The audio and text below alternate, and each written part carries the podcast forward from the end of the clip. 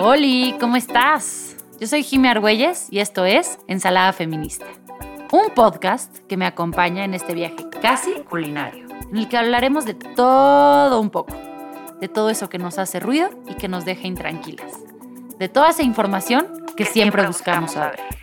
Ven, acompáñame a la cocina.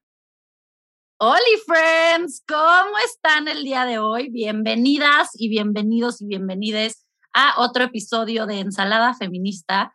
Hoy tengo aquí una invitada de lujo, la primera invitada que tuvo este podcast en toda su historia, hace 52 episodios y casi dos años. Esta mujer creyó en mí, no tenía por qué decirme que sí a venir a mi podcast y en estos dos años hemos construido alianzas, amistades, sororidad y muchas otras cosas. Así que es un placer tener aquí de regreso a Diana Murrieta. Para quienes no sepan, ella es fundadora y presidenta de Nosotras para Ellas, una organización que se encarga de brindar asistencia y acompañamiento a mujeres víctimas de violencia. Diana es una abogada espectacular, lo que yo no fui ni nunca seré. Y además es alguien que, que para mí se ha vuelto un role model, alguien que me inspira, que me motiva y sobre todo alguien que se ha vuelto mi amiga. ¿Cómo estás, Diana? Me gustó que aplaudí yo sola. Muy bien, muchas gracias. Qué emoción, qué emoción volver a este lugar. Ay, no, que sí. El otro día recordaba hace cuánto grabamos el primer episodio y he visto que más invitadas, más invitadas. Y dije, qué bueno que me invitó primero porque han habido invitadas súper buenas que me hubiera dado mucha inseguridad llegar después. Entonces estoy muy contenta de volver como si fuera el primer episodio. No, me encanta y, te lo voy a decir, no para eh, subirte el ego, pero tu episodio sigue siendo el más taquillero de toda ensalada feminista. Semana con semana la gente regresa eh, a escucharlo, regresa a escuchar esa primera eh, plática que tuvimos y, y creo que eso nos habla justamente de la importancia de lo que tú haces. En ese episodio hablamos eh, muy específicamente de qué era el acoso, qué era la violencia sexual, qué era el acompañamiento a víctimas. Y yo creo que eh, tanto los plays de ese episodio como el crecimiento que nosotros para ellas ha tenido en los últimos dos años demuestra la importancia de ese tema o sea, dijiste, no quiero subir teléfono, me lo subiste. la verdad es que creo que, que, sí, o sea, no dudo que haya muchísimas mujeres que a veces escuchando podcast busquen sanar o busquen respuestas o busquen eh, acompañamiento, que creo que eso también se da muchísimo en los podcasts, el sentirte como un poquito no, no la única, y que a veces la única podemos decir que puede ser un lugar muy chido, pero otras es muy solitario. Entonces, qué bueno que, que, haya podcast como el tuyo y qué bueno que sea un episodio escuchado, porque justo creo que ese es el propósito, que haya más mujeres que tengan herramientas, tanto jurídicas como emocionales, como de acompañamiento, como de amistad en, en este tipo de proyectos. Me encanta.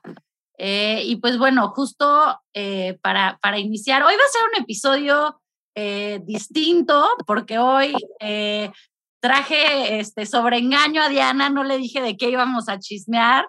Eh, hoy no vamos a hablar de la chamba, hoy vamos a, platicar de la vida, pero eh, como preámbulo y para que no se me asuste tanto, sí quiero que nos des un update de qué ha pasado en estos últimos dos años.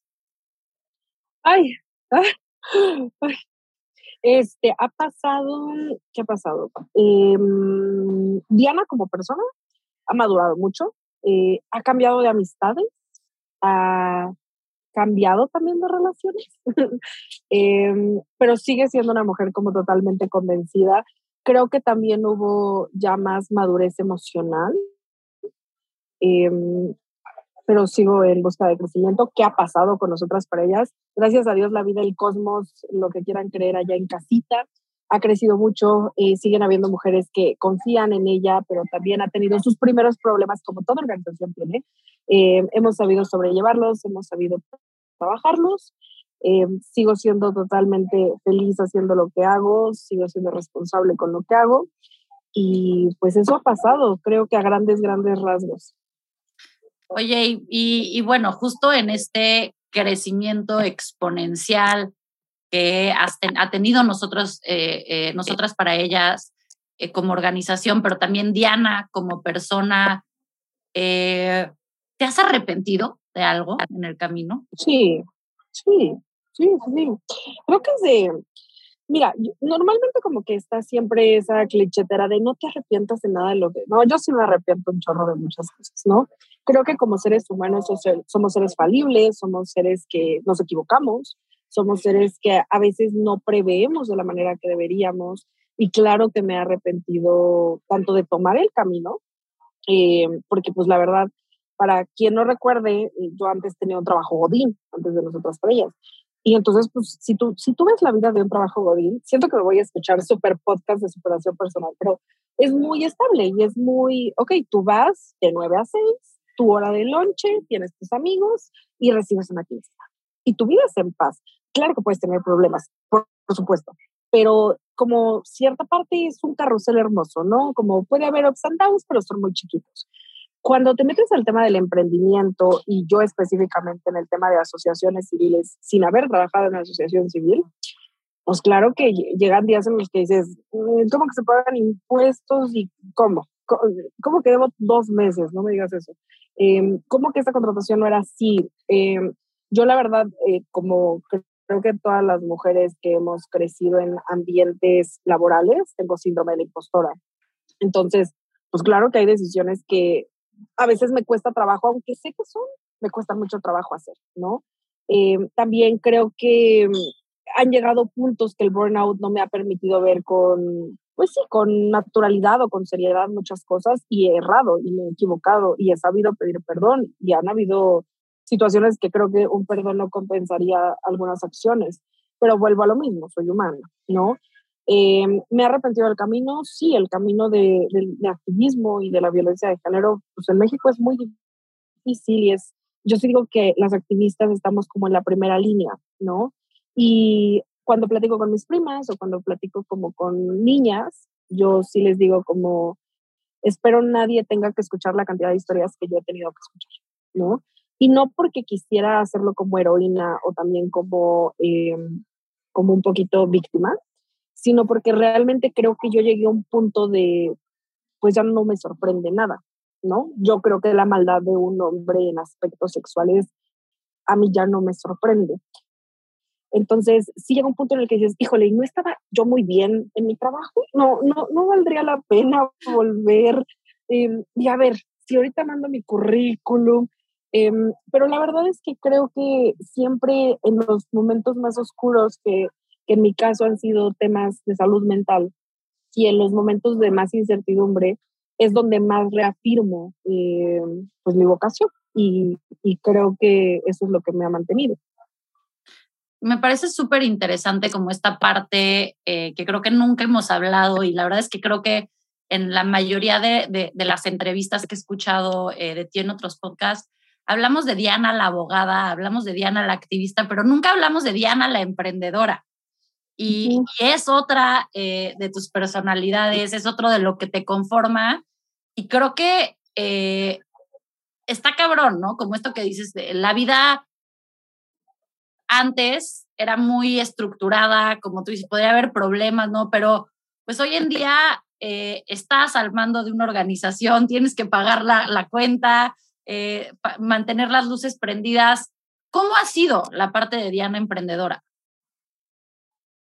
Fíjate que ahorita, mientras, mientras tú hablabas, recordé una frase que se le escuché, no sé si sea de ella, pero yo se la escuché a ella, que es Alessandra Rojo, de La Vega que alguna vez puso en un post de cuando te conviertes en activista quieres cambiar muchos mundos, pero nadie te dice que en el camino tu mundo cambia, ¿no? Y yo creo que a mí eso me pasó. Eh, ¿Cómo ha sido? Pues yo vengo de una familia, Jimé, que nadie es empresaria, todos fueron servidores públicos. Entonces, eh, el tema como de facturación, impuestos, deducciones, pues las del gobierno cuando trabajas en, el servicio público, no, no como tal. De verdad que en mi familia no hay ninguna empresa, todos fueron servidores públicos. Entonces, el, nosotros para una asociación civil, me refiero a empresa en el sentido en que si no hay empresas, mucho menos hay asociaciones civiles. O sea, pero eh, al final y fiscalmente se manejan similarmente igual.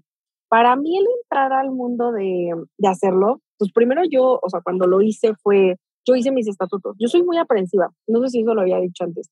Yo soy muy aprensiva y hasta cierto punto muy controlador. Entonces, eh, pues normalmente cuando creas una sociedad de cualquier tipo, pues vas con el notario y le dices, mira, esto es lo que quiero, un, dos, tres. No, pues Diana hizo sus estatutos y se los llevó al notario y le dijo, esto quiero, ¿no? Obviamente el notario dijo, a ver, sí, pero esto no, o sea, e, esto sí, pero esto no. Em, desde ahí, oh, yo, y yo te lo juro, Jimé, yo decía, no, hombre, a mí van a ver. Eh, la e firma la saqué súper rápido, la cuenta de banco súper rápido, y después fue como, ubicas la, la, escena de Nemo con los peces en, el, en las bolsas y, y ahora qué, ¿no? O sea, y yo, así yo estaba de, bueno, ¿y ahora qué? ¿No? Y empieza como el tema de, primero, o sea, a mí eh, empecé a conocer activistas y me decían, a ver, Diana, tienes que ser muy paciente con tu proyecto, tienes que entender que la estadística dice que 80% de las asociaciones civiles desaparecen en menos de los dos años. Entonces, que, o sea, y de verdad como que hasta me lo decían de si en algún momento decides pararlo, eh, no hay problema, el 80% lo ha hecho, ¿no? Y yo te voy a decir algo, yo soy terca, mula como pocas. Y yo soy una mujer de un proyecto. Eh, y yo decía, no, es que para mí no hay plan B. Para mí es nosotras parejas. Si yo ya renuncié a mi trabajo ideal, me voy a hacer el trabajo más ideal del mundo. ¿no? Entonces, eh, a veces me dicen, ok, Diana, pero ¿por qué contrataste oficina sin siquiera tener estatuto? Pues porque necesitaba darle seriedad a las clientas, ¿no? Ok, Diana, y, y, esto es como curioso también de, oye, Diana, ¿y cuánto invertiste? Jimé, yo no invertí un peso. Eh, y porque de verdad, y lo digo como con humildad, pero también con orgullo, porque también a las mujeres nos enseñan a ser humildes y a querer menospreciarnos. Y la verdad aquí sí, no lo digo tampoco con tanta humildad, retiro eso. Eh, cuando nosotros empezamos, nosotras para ellas no tuvo un crecimiento orgánico como normalmente esperarías en una organización. Lo tuvo muy de boom por algunos casos que, que llegaron.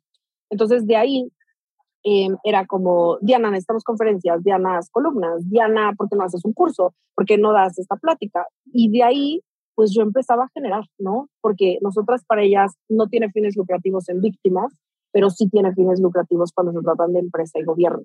Okay. Eh, entonces de ahí empezamos a generar y empezamos a ver que, que podía.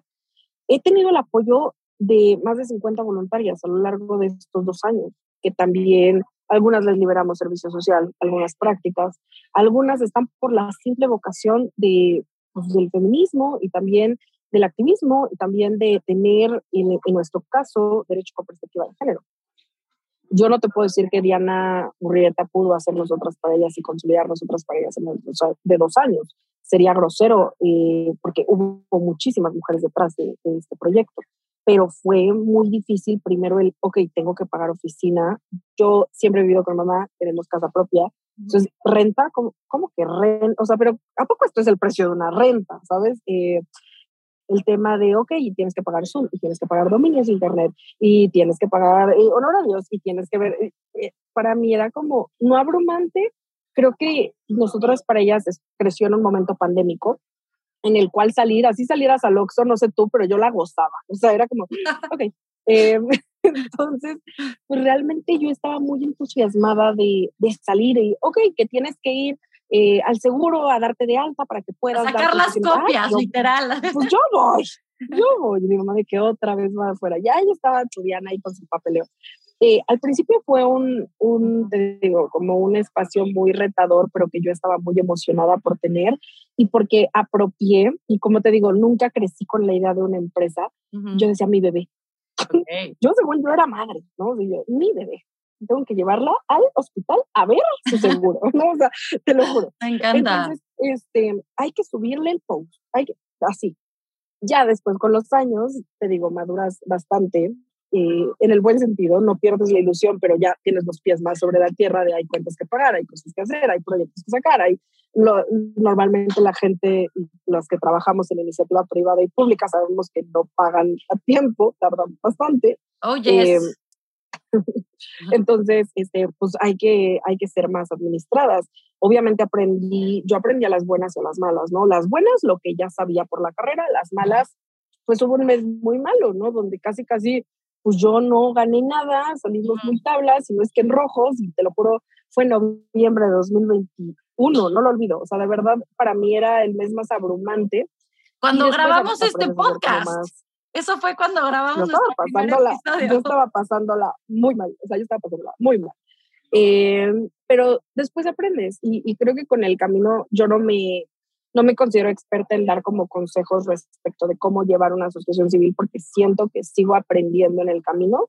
Eh, ayudo a muchas colectivas, bueno, no muchas, varias colectivas de pasar de colectiva a asociación civil sin costo. O sea, de hecho, nosotros hemos hecho estatutos de varias organizaciones eh, porque sé lo difícil que es y también porque sé que en temas de asociaciones y donatarias autorizadas tiene que ser algo muy específico.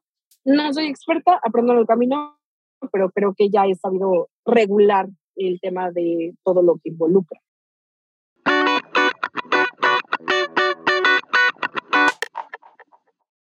Oye, y bueno, me encantó esto que dijiste de, de, cómo era tu bebé y cómo eh, te, ha, consumido eh, mucho de la vida y cómo eh, lo has ido construyendo este bebé. Y justo mi siguiente pregunta sería, ¿qué precios has tenido que pagar en tu vida personal por crecer a este bebé?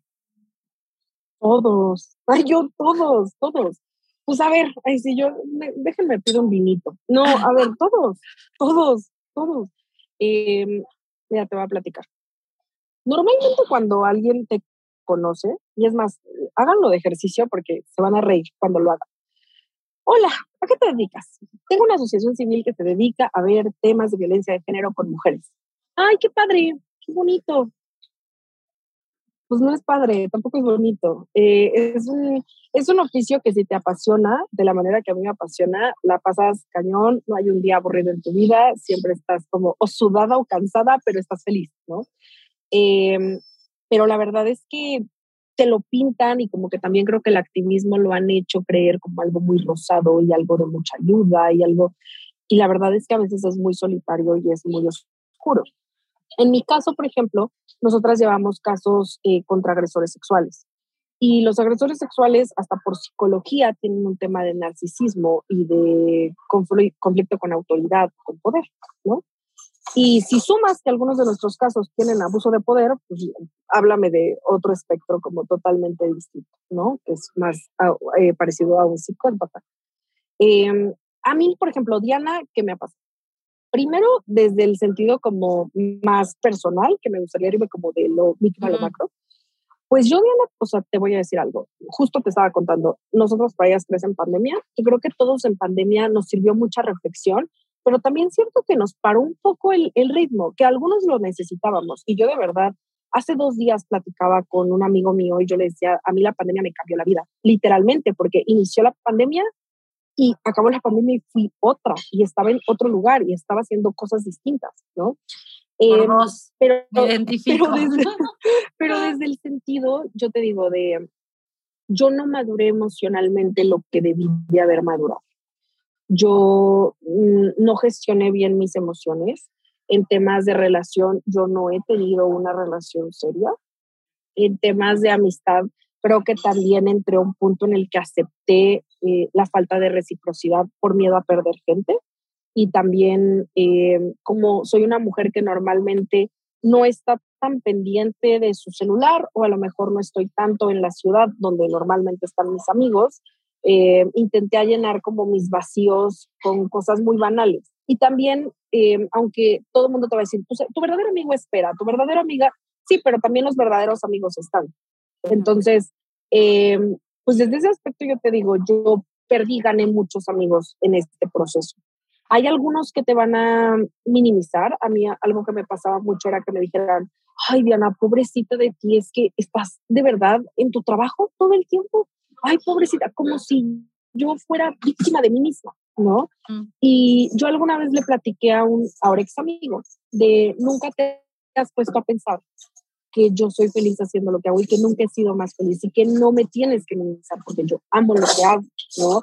Y a lo mejor para ti puede ser como muy estresante mi ritmo de trabajo, pero para mí nunca había sido tan feliz. Y, y qué feo que seas mi amigo y seas tan cercano y tú lo veas como algo malo cuando yo te estoy diciendo que es lo que más amo hacer, ¿no? Eso desde el aspecto como personal.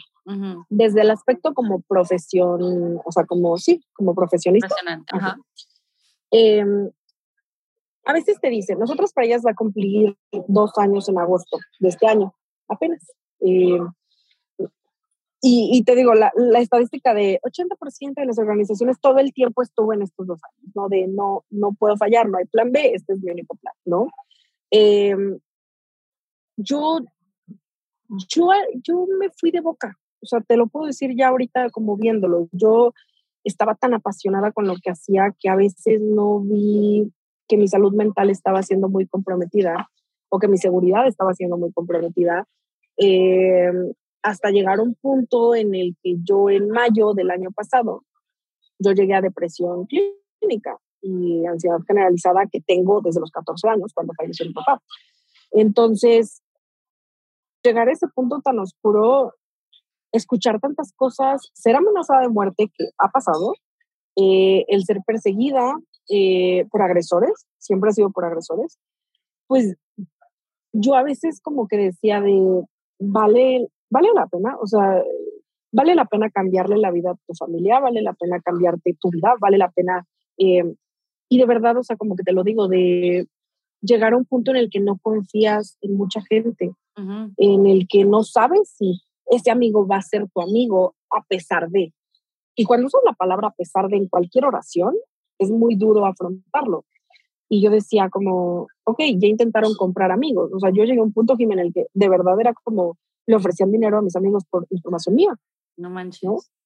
Entonces tú empiezas a hacer como un conteo de, ok, ¿qué le he contado a Jimé? Ok, a Jimé le he contado esto, esto, esto, esto.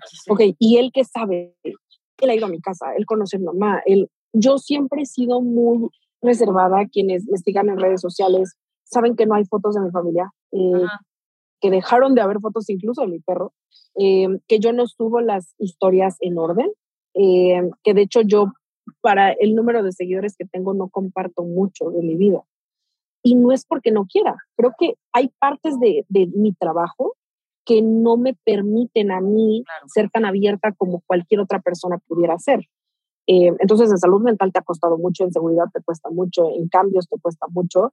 Eh, em, entonces, si hablamos de costos, algunas personas te pueden decir de, ay, qué fregón, oye, Diana en menos de dos años hizo esta asociación. Yo le invito a cualquier persona que crea eso, que pague lo que yo he pagado y no por hacerme la víctima, sino porque todas las que estamos en el camino hemos asumido costos que mucha gente no estaría dispuesta y por eso es tan loable este camino, no por otra cosa, no por nada más de lo que vende, cuántas conferencias da, en qué foro sale, en qué... No, todas hemos tenido que sacrificar un pedacito. Esta es mi historia, pero si le preguntas a cualquier otra activista, te va a decir historias muy parecidas y es algo que no se cuenta, justo porque lo que queremos es que vean que tenemos que entrarle y que todos tenemos que ser activistas de alguna manera, ¿no? Pero si les dices, esto es ser activista, pues tú dices, Flaquita, un besote, te vemos desde acá, o sea, pues, pues no. Claro, los precios, creo que, y creo que eso es bien importante, que es como la gente no le gusta ver los precios eh, que hay que pagar, no le gusta ver, eh,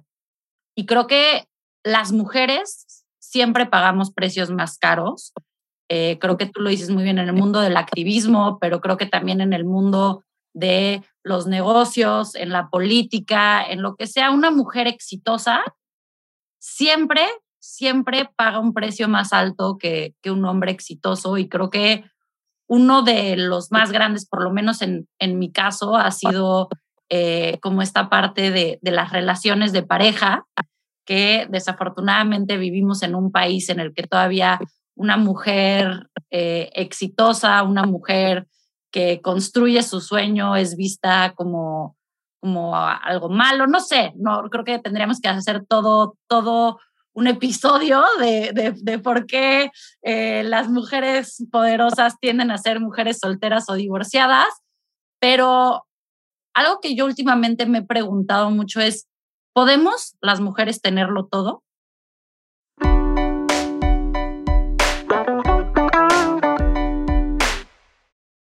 Se escucha bien triste, pero no.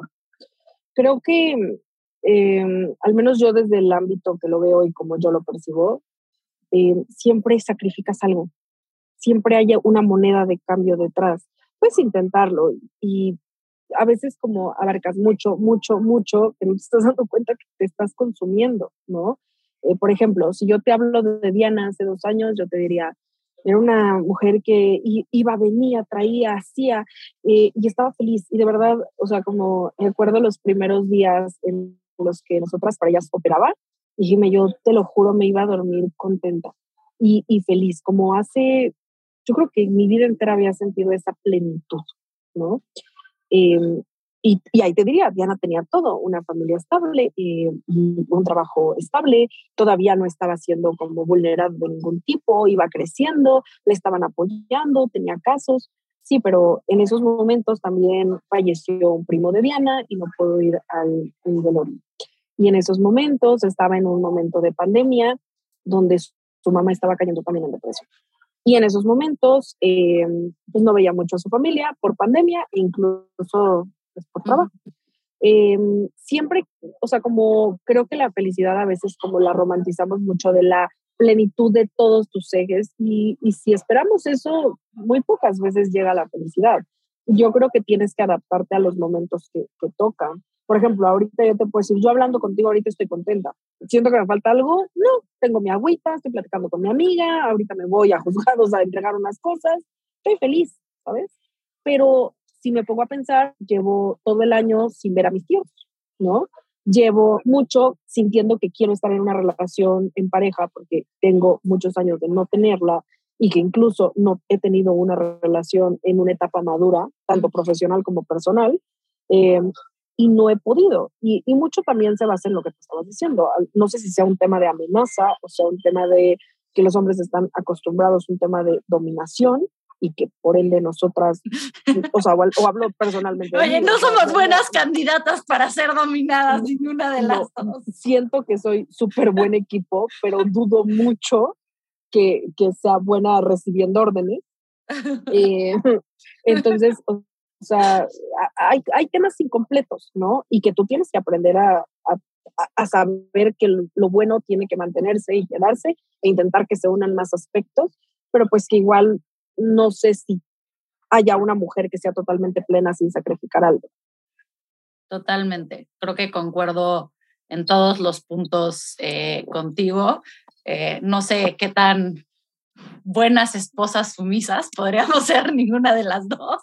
Este, no, yo no, no, no creo que vaya por ahí, pero bueno, justo hace un par de, este, de semanas comentaba en mis redes eh, este tema y había una, una chava me escribió a decirme es que de verdad no, no sé qué hacer porque pues no, no, todos los hombres me huyen porque soy muy independiente, porque soy eh, muy echada para adelante. Y le dije, pues que entonces el problema no es, o sea, tú no, el problema no eres tú, el problema es con quiénes estás buscando salir.